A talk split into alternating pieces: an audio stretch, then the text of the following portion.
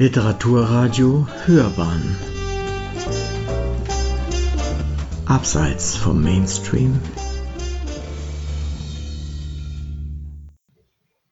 Literaturkritik.de Wegmarken eines jungen Dichters.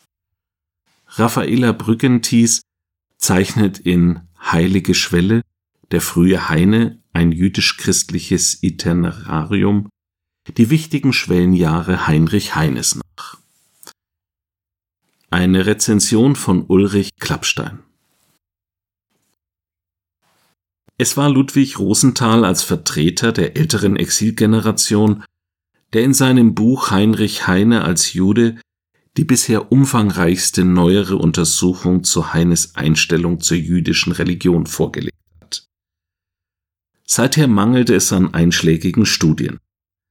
Auch das in vieler Hinsicht verdienstvolle Unternehmen des Heine-Handbuchs, das 1987 erstmals erschienen ist und mittlerweile in seiner dritten Auflage von 2004 den Rang eines Standardwerkes genießt, würdigt dieses Forschungssegment nur in einem relativ kurzen Kapitel im Abschnitt Der Außenseiter Jude, Emigrant, Intellektuell. Heine, der in einer jüdischen Tradition aufgewachsen ist, empfing 27-jährig im Jahr 1825 den christlichen Taufakt. Seine Konversion, die er selbst als Billet d'entrée in die europäische Kultur dargestellt hat, bereute er schon kurze Zeit später, wie er gegenüber seinem Freund Moses Moser bekannte. Die Heine-Forscherin Raffaela Brückenthies hat nun die wesentlichen Stationen bis zu Heines Übersiedlung nach Frankreich im Jahr 1831 nachgezeichnet. Ihre Studie fußt auf ihrer Promotionsschrift, die sie 2020-21 an der Universität Bamberg vorgelegt und die sie für die Drucklegung geringfügig überarbeitet hat.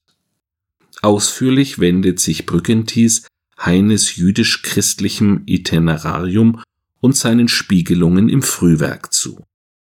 Drei Großkapitel sind der Tragödie einer utopischen Projektion Al-Mansur, dem Kryptogramm einer verfehlten Konversion, der Rabbi von Bacharach und dem Itinerar einer befreienden Evasion die Harzreise gewidmet.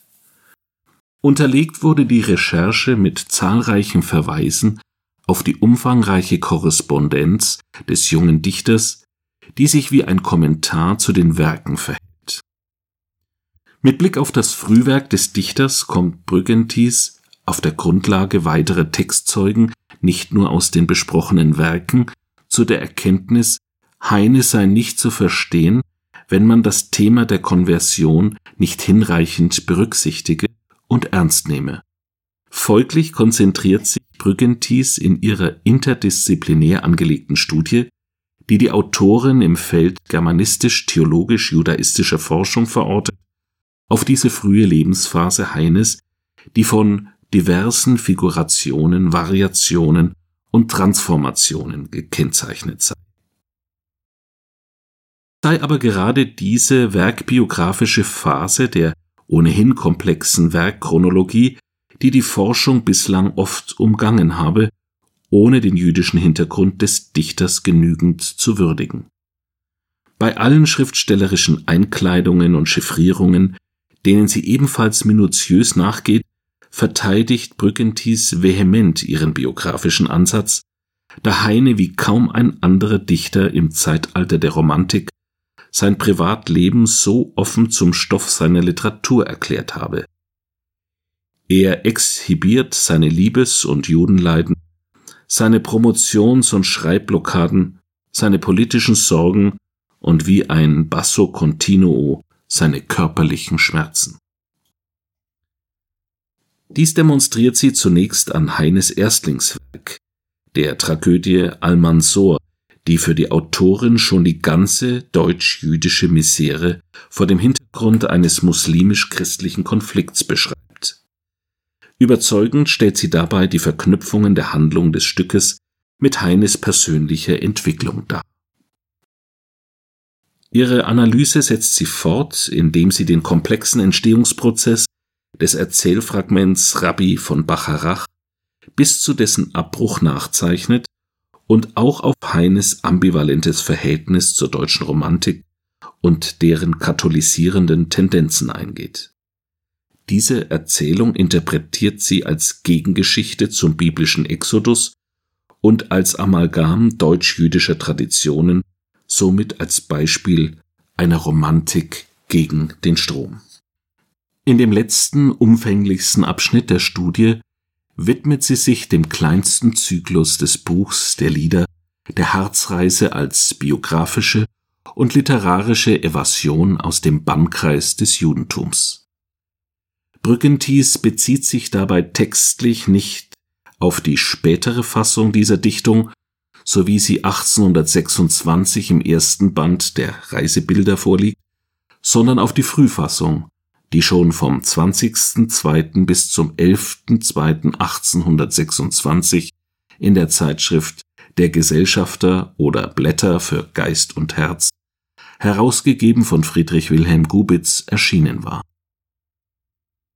Obwohl die preußischen Zensurbehörden diesen frühen Zeitschriftendruck verstümmet hatten, spiegelt er nach Auffassung der Autorin den Stand vom November 1824 genauer wider und gestattet einen klareren Blick auf Heines Befindlichkeiten.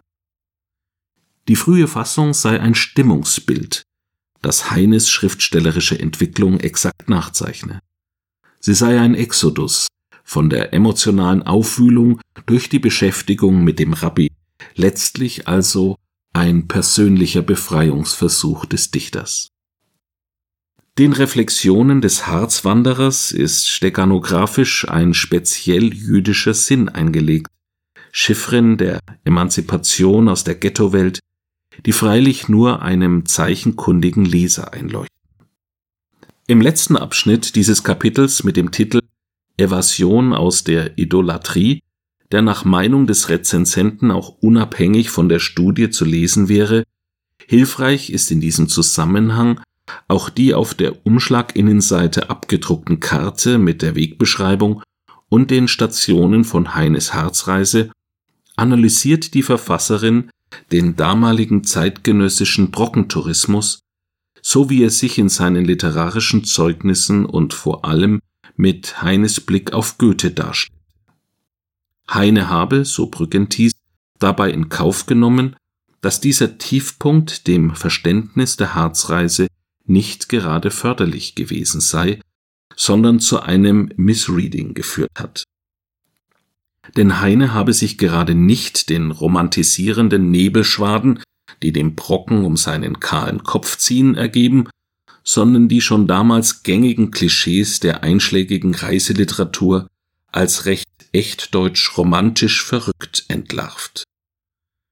In den Darstellungen der versteinerten Höhlenwelten des Harzes schwankt er zwischen Ironie und Melancholie, er ist gezwungen an der Schwelle zu verharren, über die er hinein will und von der er doch immer wieder abgewiesen.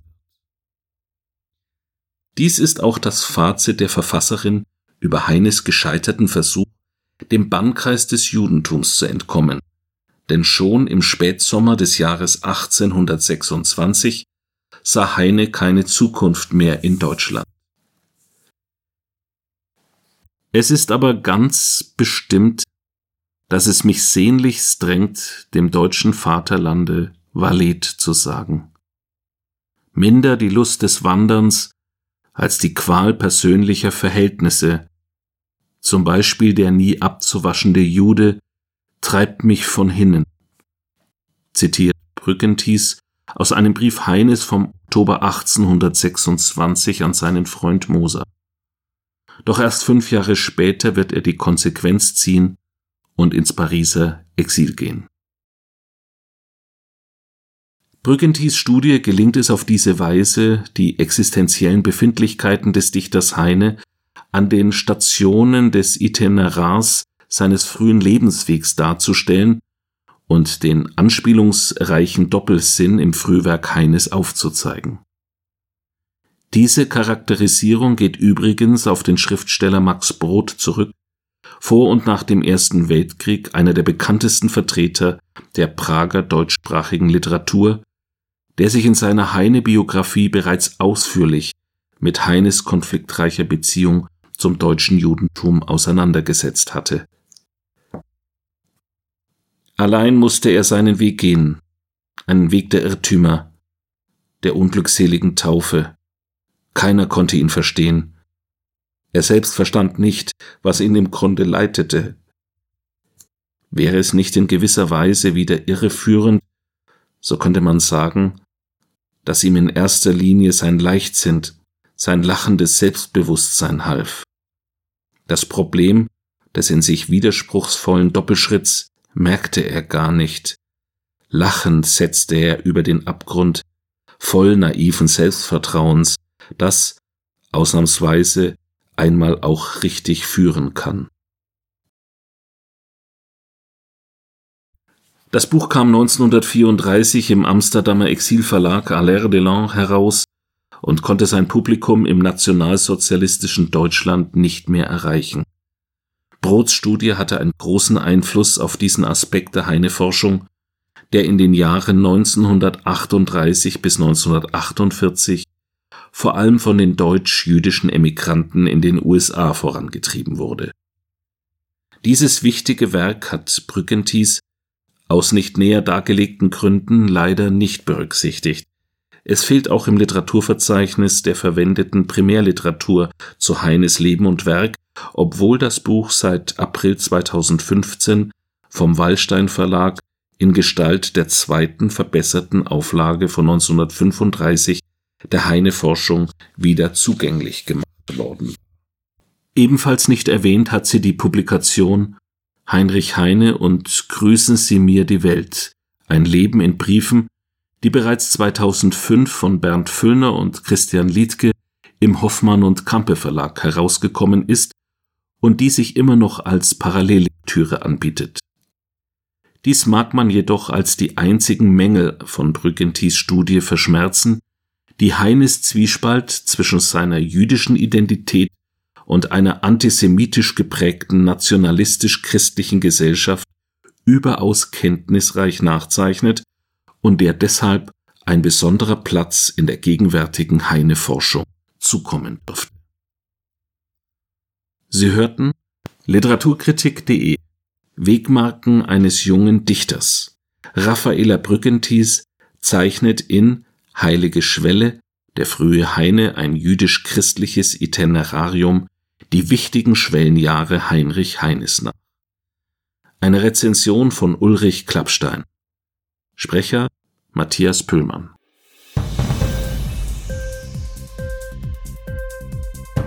Hat dir die Sendung gefallen? Literatur pur, ja, das sind wir. Natürlich auch als Podcast. Hier kannst du unsere Podcasts hören. Anchor, Spotify, Apple Podcast, iTunes, Google Podcasts, Radio.de und viele andere mehr.